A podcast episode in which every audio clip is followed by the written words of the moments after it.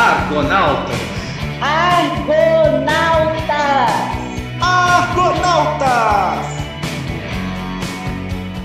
E aí, Argonautas, hoje o tema é avaliação. Não é julgamento, não é cancelamento, não é juízo final. É como um professor de humanas consegue e se consegue uma avaliação mais próximo do objetivo. Inclusive, a pergunta é: existe avaliação 100% objetiva? Aqui temos o nosso representante do universo quântico, nosso professor de física, Jair. Temos André, o nosso sociólogo, que está provocando mudanças em todas as vidas, inclusive na dele. E eu, Fernanda, a humanista colarzinho de coco. Vamos começar? Boa tarde, Jair. Oi, Fê, boa tarde. Beleza, André? E aí, Jair? Oi, Oi, Fernanda. E aí a gente vai começar, a gente pode perguntar primeiro para o Jair, que é aquele que pode lançar listas e ver o resultado final e, e, eles não vão variar, como é que é o processo das exatas de avaliação? Para você que é um professor, professor, que tem experiência. Obrigado pela parte que me toca. Ah, se for a avaliação tradicional de física e matemática, é, o problema didático tradicional é, é, é, fácil de entender. Todo mundo já fez um desses. Assim, um carro se desloca a 100 km por hora, qual distância ele vai percorrer em 3 horas? Então tá, você pega os dados, coloca num, numa equação, faz a conta, descobre que dá 300 quilômetros, e pronto, acabou. É claro, é, a princípio, não há nenhuma outra resposta possível. É claro, se, é, se a gente for avançando né, num, num nível assim, a níveis maiores da física ou até da matemática, a gente vai poder chegar à conclusão que, não, veja bem, não, não necessariamente é 300, porque você não levou em conta se o espaço, se, se o espaço-tempo foi respeitado, se as leis do espaço-tempo relativistas foram respeitadas, enfim, dá para dá viajar. Mas, a princípio, você tem uma resposta única e exclusiva para cada questão. O, o que não, não é, na prática, muito comum né, no nosso cotidiano. A gente dificilmente tem respostas únicas e exclusivas para o nosso cotidiano. Por isso que, às vezes, né, física e matemática parecem descompassadas da realidade. Mas, nesse aspecto, é mais fácil de avaliar. Né? Avaliar no sentido próprio da palavra, né? dar um valor para aquilo. É fácil dizer, quem chegou em 300 acertou, quem não chegou, né, errou.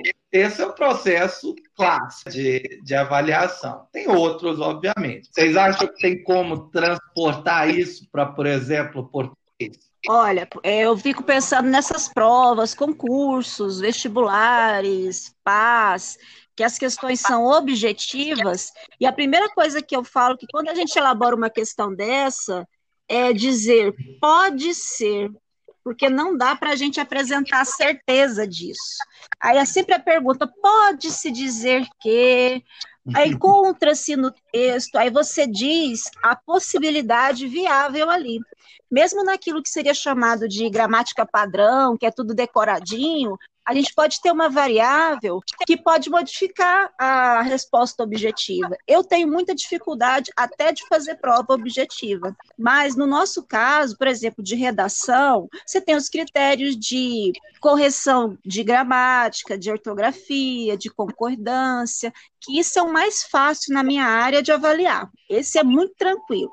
A gente faz uma categoria de erros básicos, e quem está no ensino médio não pode cometer mais, até aqueles mais rebuscados. Agora, em termos de argumentação, aí entra mais subjetividade, não no sentido de eu concordar ou discordar, mas foi bem esse argumento foi bem desenvolvido.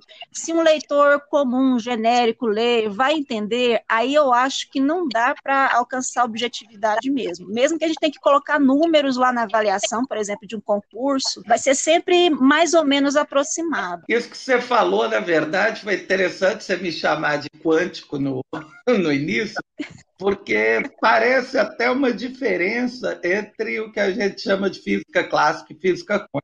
Na física clássica, a gente tem, digamos, uma resposta, zero um. Na física quântica, você tem um intervalo né, de respostas. Ah, tá mais para o zero, tá mais para o um. Né? Você tem um, literalmente uma flutuação, onde está mais para o lado do certo ou está mais para o lado né, do errado. No fundo, você faz uma correção quântica do, das questões. Legal, não sabia disso. Me senti importante. Você, eu totalmente, vou colocar quântica no meu currículo. Então, pessoal, sobre a questão da, da avaliação, eu fico assim, me distanciando um pouco dessa questão do, do colocar valor, porque eu acho que a avaliação vai, pelo menos em educação, né, vai por um caminho de tentar entender se a gente conseguiu alcançar objetivos. É, eu acho que a, a discussão toda de avaliação e por que a gente avalia é que a gente acostumou a avaliar justamente para dar nota, para passar, não passar, todo um sistema montado e a gente naturalizou esse sistema, né? Ele já é muito natural, muito normal. E aí a sociologia me ajuda a fazer questão sobre isso, né? A sociologia, essa, essa área do conhecimento que fica desnaturalizando tudo o tempo todo, né? O nosso processo de avaliar dando nota e dando valor para as coisas, ele não é natural, né? Ele é social, a gente criou isso, poderia ser de outra forma. E eu fico me perguntando, por que, que a gente não faz de outra forma? Eu acho que a grande pergunta sobre avaliação é avaliar para quê, o quê, por quê. E aí o que avaliar, eu acho que é a grande sacada da coisa, né? O, Jair estava falando do problema de física clássico, mas por que, que, que se precisa aprender aquilo? Para quê? O que, que realmente é importante se aprender de física? A gente teve um episódio aqui do, do podcast que para mim foi fantástico. Aprendi um monte de coisa de física e se fosse numa aula, poderia ter aprofundado muito mais e eu ter entendido mais da, da natureza e da própria física, não precisando resolver, mostrar que eu sei usar uma fórmula, fazer jogo da velha, né? aprender uma regra e aplicar. E aí a gente tem que avaliar também essa avaliação mais 360, assim, né? A gente precisa se avaliar também tentar entender o que, que dá a gente, o que a gente pode fazer melhor para chegar nos objetivos de aprendizagem. Na minha prática, eu tento usar vários instrumentos de avaliação num esquema processual, assim, né? num, num sistema em que eu vou elevando os níveis de dificuldade com os alunos até chegar num esquema de criticidade, de reflexão, e até de inovação no pensamento, né? no pensamento criativo. Eu gosto muito de uma coisa chamada autoavaliação, que tem uma galera que faz, tipo, ah, diz aí, quanto você acha que você merece? Né? Isso não é autoavaliação nunca, né? Autoavaliação, para mim, como eu uso com os alunos, é do aluno se abrir comigo, de falar as dificuldades dele, falar, professor, eu não estou conseguindo entender isso aqui. A falta de empenho dele em alguma coisa, e ele, ele abre oportunidades para você criar estratégia para ele aprender. Mas como é que você transforma isso? no fim das contas, em algo numérico. Porque nós podemos discutir o que a gente quiser, só que o sistema de educação brasileiro tradicional, de ensino fundamental e médio, pelo menos, é numérico. Você, você não consegue. As menções são comuns, por exemplo, nos Estados Unidos. As menções nunca pegaram no ensino fundamental e médio. Como é que você transforma isso em um numeral? Eu penso assim que a nossa sociedade toda, inclusive de ascensão acadêmica, ascensão profissional, ela tenta converter isso em números, né? Então é concurso, é seleção, as provas têm que constar pontuação lá. O processo é uma coisa diferente, como a gente vai conduzir, tentar levar a aprendizagem. Ao final, o que se exige da gente, de professores, é o processo todo. Eu acho que funciona, o aluno evolui, mas aí você tem que pegar tudo aquilo e converter num número. E esse número o aluno está acostumado a ver no sentido de passei, não passei. Não, não fica muito associado a aprendi ou não aprendi. E aí, no meu caso, eu tenho uma dificuldade muito grande. Isso é uma coisa que eu trabalho a vida toda. Eu acho que professor, ele se avalia o tempo inteiro. Começo de carreira, então, se um aluno não entendia, se a sala se dispersava, eu me sentia pior. E a gente tem um processo que o professor se avalia, que às vezes é muito mais cruel. Porque a gente assume ali como a gente fosse o catalisador da aprendizagem de todo mundo. Se não aprendeu, quer dizer que eu não ensinei, eu não consegui. E no começo eu perdi a noite de sono até hoje, né, mais de 20 anos dando aula, eu ainda, quando eu estou dando aula, que aquela aula fica empastelada, fica chata, pesada, eu me sinto mal. Agora, quanto à pergunta do Jair, como, como que dá? No final tem que botar um número, né? A verdade, assim, o que eu queria dizer é que o número ele é cobrado no final, mas ele não deve ser o mais importante, senão a gente corrompe todo o processo de aprendizagem dar nota pode ser um método, pode ser a maneira. E botar um número para as coisas pode ser a maneira, não é um problema dar a nota. O problema é quando ela se torna a coisa mais importante de alcance do objetivo, né? Ah, é, se o aluno alcançar tanto, se ele chegar nesse lugar aqui, se ele conseguir entender o conceito, aí então a nota, eu preciso dar uma nota, eu dou um número tal se ele, além de conseguir entender o conceito, ele consegue aplicar, ele, ele mostra para mim que ele consegue mexer com o conceito, ler a realidade com o conceito. A nota sobe mais um pouco.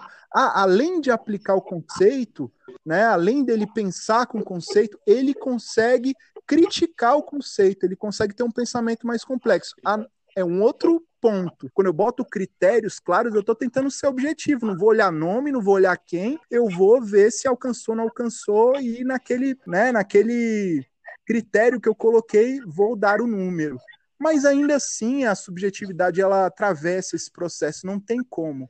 É, aí o Jair, o Jair podia falar um pouco se há essa possibilidade de subjetividade no, no ensino de física. Eu não sei, é, já faz uns 10 anos que eu comecei a uhum. colocar trabalhos diferenciados. Por exemplo, o aluno vai fazer um vídeo contando uma história onde tem as três leis de Newton presentes, ou vai fazer uma história em quadrinhos onde tem uma, um fenômeno ondulatório, ou vai fazer um álbum de fenômenos no Instagram, fenômenos óticos, ou vai construir um circuito elétrico, mostrar alguma aplicação dele. Tem, tem diversas outras estratégias. Só que, quando eu faço esse tipo de trabalho, uma das piores partes, na verdade, a única parte que é ruim, é a parte da nota. Justamente porque, por exemplo, o aluno ele, ele mede é, a nota dele, no caso, muitas vezes pelo esforço que ele teve para fazer o trabalho e não pelo resultado final. Às vezes, às vezes o trabalho está ótimo, está é, super bem produzido, os alunos demoraram um monte para construir o tal barquinho que funciona à base de uma vela, só que explicam errado como é que o negócio funciona e aí eu tenho que tirar, é, tirar pontos. E aí normalmente vem protestos, porque eles ficam sabendo dos pontos dos outros. E assim como o André, eu coloco critérios, eu, é, tudo é exposto antes para os meninos, mas não adianta. É, ele, ele vê assim, mas eu me esforcei, eu mereço, eu mereço a nota máxima. Então, quando eu perguntei sobre a ideia de você escapar da armadilha de ter que dar 10, há alguns, há alguns processos de avaliação que são naturalmente, é. intrinsecamente difíceis de avaliar. Por exemplo, fazer mapa conceitual. Mapa conceitual é ótimo, eu já tentei trabalhar. É impossível avaliar aquilo. O, o, o mapa conceitual é próprio do indivíduo. E aí, como é que você vai avaliar é. é a construção mental do indivíduo? Onde ele está mostrando o entendimento dele naquele mapa conceitual. Não tem jeito, não tem como diferenciar um, porque um é mais elaborado que o outro. Não, mas este indivíduo aqui gosta mais de simplificar, esse gosta mais de elaborar. Então, tem ferramentas que, infelizmente, difíceis mesmo de, de usar como avaliação. E aí vai no flexibilidade, né? num, é, num desejo de não lascar todo mundo. É, conta aí alguma parte da sua experiência, Fê. É, eu traço meus critérios também. Mas eu, eu olho sim o aluno, não no sentido se eu gosto ou não gosto dele. Então, o aluno às vezes ficou doente, deu um, um problema horroroso na casa, aí eu dou mais tempo para refazer. Fala, não, vai refazendo, a gente vai corrigindo. Eu gosto sempre disso, por isso que eu demoro muito para corrigir. Eu faço a correção e depois eu peço que refaça, aponto onde tem que melhorar, onde não tem que melhorar. Mas quando entra no aspecto criativo, aí eu dou como se fosse uma crítica literária. Eu falo, olha, precisa melhorar, não houve criação de conflito. Aí eu dou critérios básicos de escrita para a narração evoluir. Aí eu entro num processo um pouco diferente. Mas quando você entra numa coisa pessoal, ah, fale, eu pedi, por exemplo, um memorial agora nas aulas à distância. Como é que eu só olhei se tentou fazer direito, né? Se não foi uma coisa arrebentada ali três, quatro linhas, se realmente houve um, um esforço, né? Um pensamento em torno disso, mas eu não coloquei como critério de certo e errado. Aí eu realmente observei o cuidado, né? Porque a, eles fazem um teatrinho. Ultimamente está assim. Mas eu entreguei o trabalho. Você vai olhar, ou é o Ctrl-C, Ctrl-V, é um troço desse tamanhozinho, e quer que conste, porque ele clicou para me entregar. Aí não dá para entrar em conceito. Até para mim, que sou lá uma pessoa super flexível, não dá para aceitar isso. Eu também tenho meus limites, né? Mas, no geral, é isso mesmo, é aproximação. E no, no, subsequente, que aí é como se fosse assim, o ensino médio já não é mais a minha obrigação, o subsequente eu faço assim. Olha, está no nível 2. Se você for para o 4, sua nota pois é boa. É. Já aconteceu de eu alfabetizar aluno no subsequente. Mas aí eu penso, o cara vai precisar conhecer concordância verbal para colocar aquele tijolo, para fazer aquele processo. O que, que ele vai precisar? Aí eu pego o miolinho disso e uso. Fora disso, eu não, não, existo, não exijo mais nada. Aí o cara que eu alfabetizei, ele aprovou, porque para o, o, o, processo dele, o objetivo dele, não era relevante ele saber o que, que é, é concordância esses, verbal, quem é sujeito, quem é predicado. Existem alunos né, em ensino médio que é, precisam também de avaliação diferenciada, por serem pessoas com necessidades especiais. É difícil realmente traçar um caminho único, um caminho único de avaliação. Claro, como a gente tem muito aluno, né, acaba sendo jeito, você cria um modelo padrão e faz né, as bifurcações quando necessário. Quase que eu falei, vamos fazer um relato, mas é, é isso, né? O, a gente está falando de avaliação, mas é de uma forma mais tranquila, porque a gente fala, a gente não avalia o indivíduo, né? A gente pode até avaliar as condições dele naquele momento da prova, se a gente pode fazer alguma coisa para ajudar a melhorar. Mas no final das contas, não é a pessoa que a gente está avaliando. E aí, às vezes, né, leva muito para o lado pessoal. Beijo. Vou fazer aqui Tchau, André. Um beijo, Jair. Tchau. Beijo, André. Tchau, gente. Até mais. Argonautas. Argonautas. Argonautas.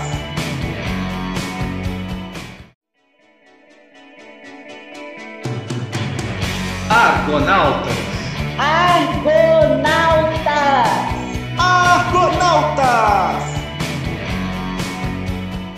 E aí, Argonautas, hoje o tema é avaliação. Não é julgamento, não é cancelamento, não é juízo final. É como um professor de humanas consegue e se consegue uma avaliação mais próximo do objetivo. Inclusive, a pergunta é: existe avaliação 100% objetiva? Aqui temos o nosso representante do universo quântico, nosso professor de física, Jair. Temos André, o nosso sociólogo, que está provocando mudanças em todas as vidas, inclusive na dele. E eu, Fernanda, a humanista colarzinho de coco. Vamos começar? Boa tarde, Jair. Oi, Fê, boa tarde. Beleza, André? E aí, Jair?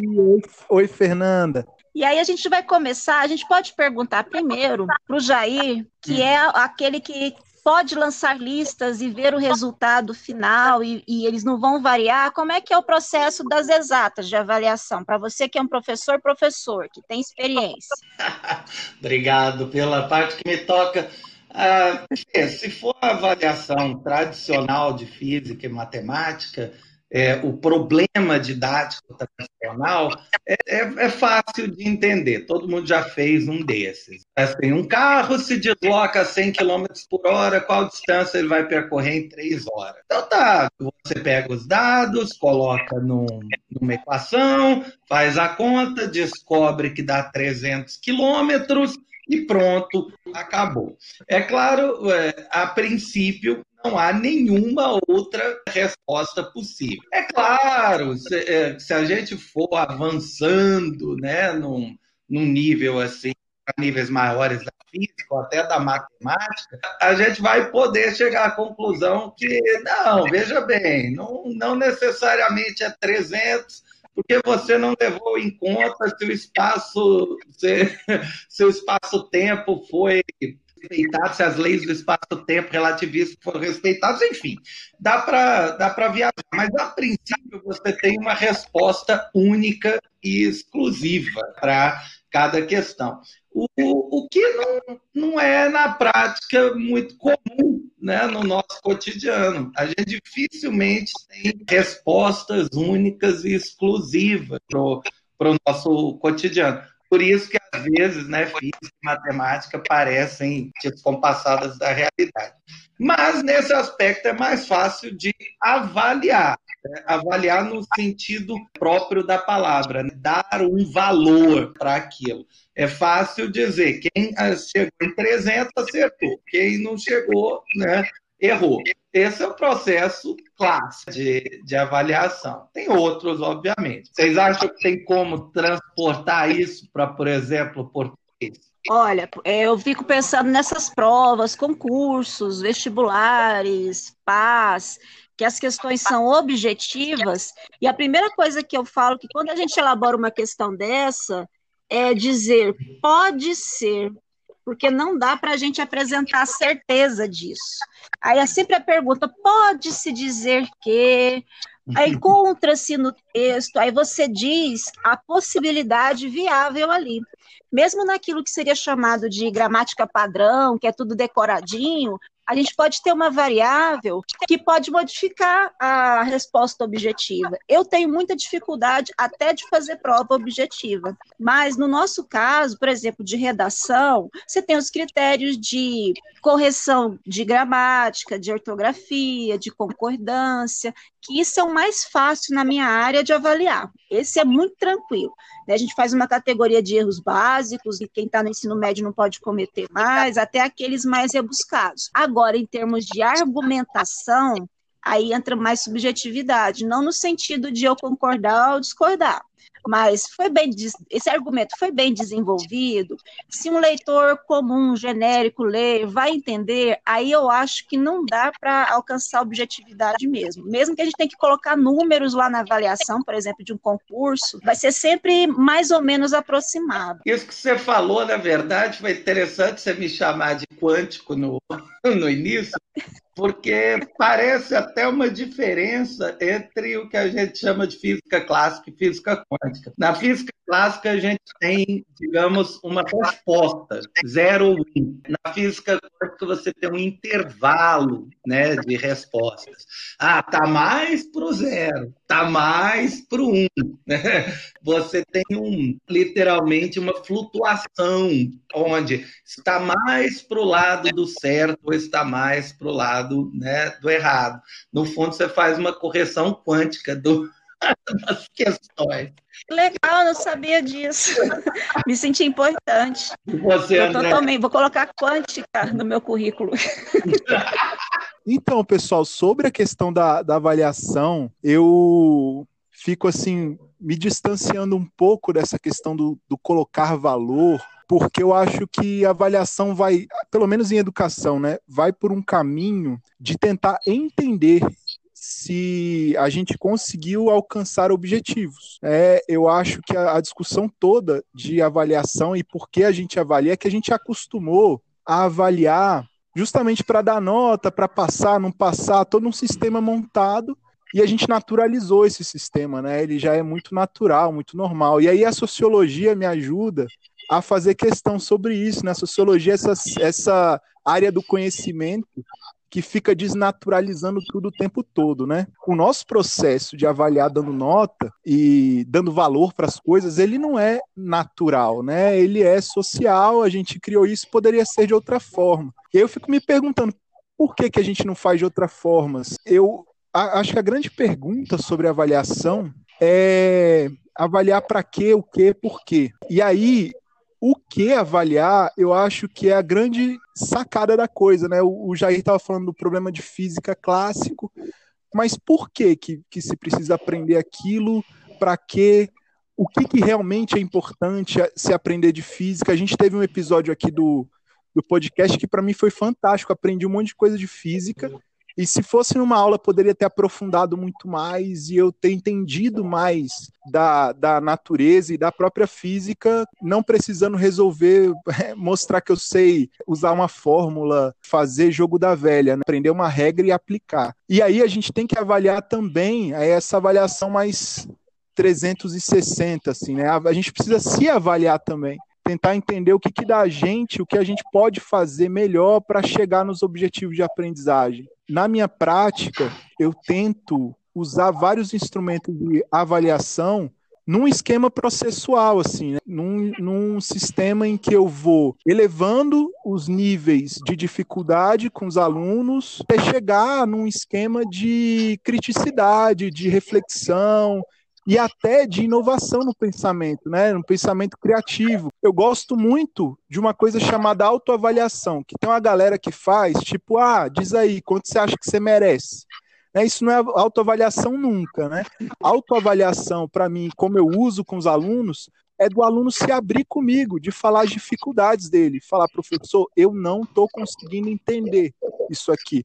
A falta de empenho dele em alguma coisa, e ele, ele abre oportunidades para você criar estratégia para ele aprender. Mas como é que você transforma isso, no fim das contas, em algo numérico? Porque nós podemos discutir o que a gente quiser, só que o sistema de educação brasileiro tradicional, de ensino fundamental e médio, pelo menos, é numérico. Você, você não consegue. As menções são comuns, por exemplo, nos Estados Unidos. As menções nunca pegaram no ensino fundamental e médio. Como é que você transforma isso em um numeral?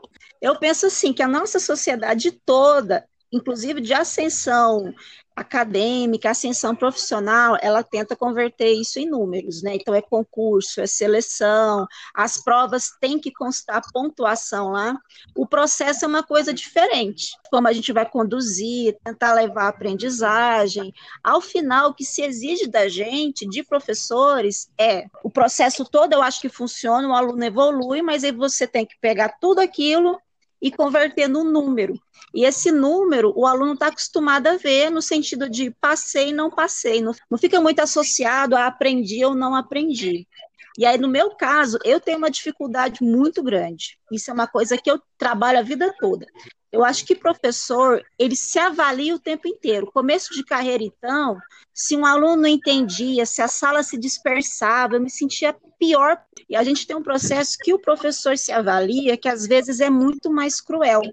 Porque a gente assume ali como a gente fosse o catalisador da aprendizagem de todo mundo. Se não aprendeu, quer dizer que eu não ensinei, eu não consegui. E no começo eu perdi a noite de sono até hoje, né, mais de 20 anos dando aula, eu ainda, quando eu estou dando aula, que aquela aula fica empastelada, fica chata, pesada, eu me sinto mal. Agora, quanto à pergunta do Jair, como, como que dá? No final tem que botar um número, né? A verdade, assim, o que eu queria dizer é que o número ele é cobrado no final, mas ele não deve ser o mais importante, senão a gente corrompe todo o processo de aprendizagem dar nota pode ser um método, pode ser a maneira. E botar um número para as coisas pode ser a maneira, não é um problema dar a nota. O problema é quando ela se torna a coisa mais importante de alcance do objetivo, né? Ah, é, se o aluno alcançar tanto, se ele chegar nesse lugar aqui, se ele conseguir entender o conceito, aí então a nota, eu, eu preciso dar uma nota, eu dou um número tal se ele, além de conseguir entender o conceito, ele consegue aplicar, ele, ele mostra para mim que ele consegue mexer com o conceito, ler a realidade com o conceito. A nota sobe mais um pouco. Ah, além de aplicar o conceito, né, além dele pensar com o conceito, ele consegue criticar o conceito, ele consegue ter um pensamento mais complexo. Ah, é um outro ponto. Quando eu boto critérios claros, eu estou tentando ser objetivo. Não vou olhar nome, não vou olhar quem, eu vou ver se alcançou ou não alcançou e naquele, né, naquele critério que eu coloquei, vou dar o número. Mas ainda assim, a subjetividade ela atravessa esse processo, não tem como. É, aí o Jair, o Jair podia falar um pouco se há essa possibilidade de subjetividade no, no ensino de física. Eu não sei, é, já faz uns 10 anos que eu comecei a uhum. colocar trabalhos diferenciados. Por exemplo, o aluno vai fazer um vídeo contando uma história onde tem as três leis de Newton presentes, ou vai fazer uma história em quadrinhos onde tem uma, um fenômeno ondulatório, vai fazer um álbum de fenômenos no Instagram, fenômenos óticos, ou vai construir um circuito elétrico, mostrar alguma aplicação dele. Tem, tem diversas outras estratégias. Só que, quando eu faço esse tipo de trabalho, uma das piores partes, na verdade, a única parte que é ruim, é a parte da nota. Justamente porque, por exemplo, o aluno ele, ele mede é, a nota dele, no caso, muitas vezes pelo esforço que ele teve para fazer o trabalho e não pelo resultado final. Às vezes, às vezes o trabalho está ótimo, está é, super bem produzido, os alunos demoraram um monte para construir o tal barquinho que funciona à base de uma vela, só que explicam errado como é que o negócio funciona e aí eu tenho que tirar, é, tirar pontos. E aí normalmente vem protestos, porque eles ficam sabendo dos pontos dos outros. E assim como o André, eu coloco critérios, eu, é, tudo é exposto antes para os meninos, mas não adianta. É, ele, ele vê assim, mas eu me esforcei, eu mereço, eu mereço a nota máxima. Então, quando eu perguntei sobre a ideia de você escapar da armadilha de ter que dar 10, há alguns, há alguns processos de avaliação que são naturalmente, é. intrinsecamente difíceis de avaliar. Por exemplo, fazer mapa conceitual.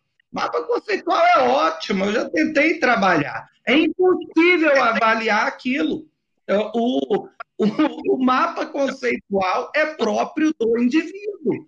E aí, como é que você vai avaliar é. é a construção mental do indivíduo? Onde ele está mostrando o entendimento dele naquele mapa conceitual. Não tem jeito, não tem como diferenciar um, porque um é mais elaborado que o outro. Não, mas este indivíduo aqui gosta mais de simplificar, esse gosta mais de elaborar. Então, tem ferramentas que, infelizmente, difíceis mesmo de, de usar como avaliação. E aí vai no flexibilidade, né? num, é, num desejo de não lascar todo mundo. É, conta aí alguma parte da sua experiência, Fê. É, eu traço meus critérios também, mas eu eu olho sim o aluno, não no sentido se eu gosto ou não gosto dele. Então, o aluno às vezes ficou doente, deu um, um problema horroroso na casa, aí eu dou mais tempo para refazer. Fala, não, vai refazendo, a gente vai corrigindo. Eu gosto sempre disso, por isso que eu demoro muito para corrigir. Eu faço a correção e depois eu peço que refaça, aponto onde tem que melhorar, onde não tem que melhorar. Mas quando entra no aspecto criativo, aí eu dou como se fosse uma crítica literária. Eu falo, olha, precisa melhorar, não houve criação de conflito. Aí eu dou critérios básicos de escrita para a narração evoluir. Aí eu entro num processo um pouco diferente. Mas quando você entra numa coisa pessoal, ah, fale, eu pedi, por exemplo, um memorial agora nas aulas à distância. Como é que eu só olhei se tentou fazer direito, né? Se não foi uma coisa arrebentada ali, três, quatro linhas, se realmente houve um, um esforço, né? Um pensamento em torno disso, mas eu não coloquei como critério de certo e errado. Aí eu realmente observei o cuidado, né? Porque aí eles fazem um teatrinho. Ultimamente está assim. Mas eu entreguei o trabalho. Você vai olhar, ou é o Ctrl-C, Ctrl-V, é um troço desse tamanhozinho, e quer que conste, porque ele clicou para me entregar. Aí não dá para entrar em conceito. até para mim, que sou lá uma pessoa super flexível, não dá para aceitar isso. Eu também tenho meus limites, né? Mas, no geral, é isso mesmo, é aproximação. E no, no, subsequente, que aí é como se fosse assim, o ensino médio já não é mais a minha obrigação, o subsequente eu faço assim. Olha, está no nível 2. Se você for para o 4, sua nota pois é boa. É. Já aconteceu de eu alfabetizar aluno no subsequente. Mas aí eu penso, o cara vai precisar conhecer concordância verbal para colocar aquele tijolo, para fazer aquele processo. O que, que ele vai precisar? Aí eu pego o miolinho disso e uso. Fora disso, eu não, não, existo, não exijo mais nada. Aí o cara que eu alfabetizei, ele aprovou, porque para o, o, o, processo dele, o objetivo dele, não era relevante ele saber o que, que é, é concordância esses, verbal, quem é sujeito, quem é particulares. Existem alunos né, em ensino médio que é, precisam também de avaliação diferenciada, por serem pessoas com necessidades especiais. É difícil realmente traçar um caminho único, um caminho único de avaliação. Claro, como a gente tem muito aluno, né, acaba sendo jeito, você cria um modelo padrão e faz né, as bifurcações quando necessário. Quase que eu falei, vamos fazer um relato, mas é, é isso, né? O, a gente está falando de avaliação, mas é de uma forma mais tranquila, porque a gente fala, a gente não avalia o indivíduo, né? A gente pode até avaliar as condições dele naquele momento da prova, se a gente pode fazer alguma coisa para ajudar a melhorar.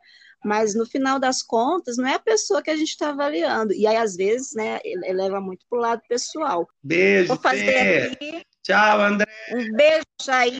Tchau. Gente. Beijo, André. Tchau. Tchau, gente. Até mais. Argonautas. Argonautas. Argonautas.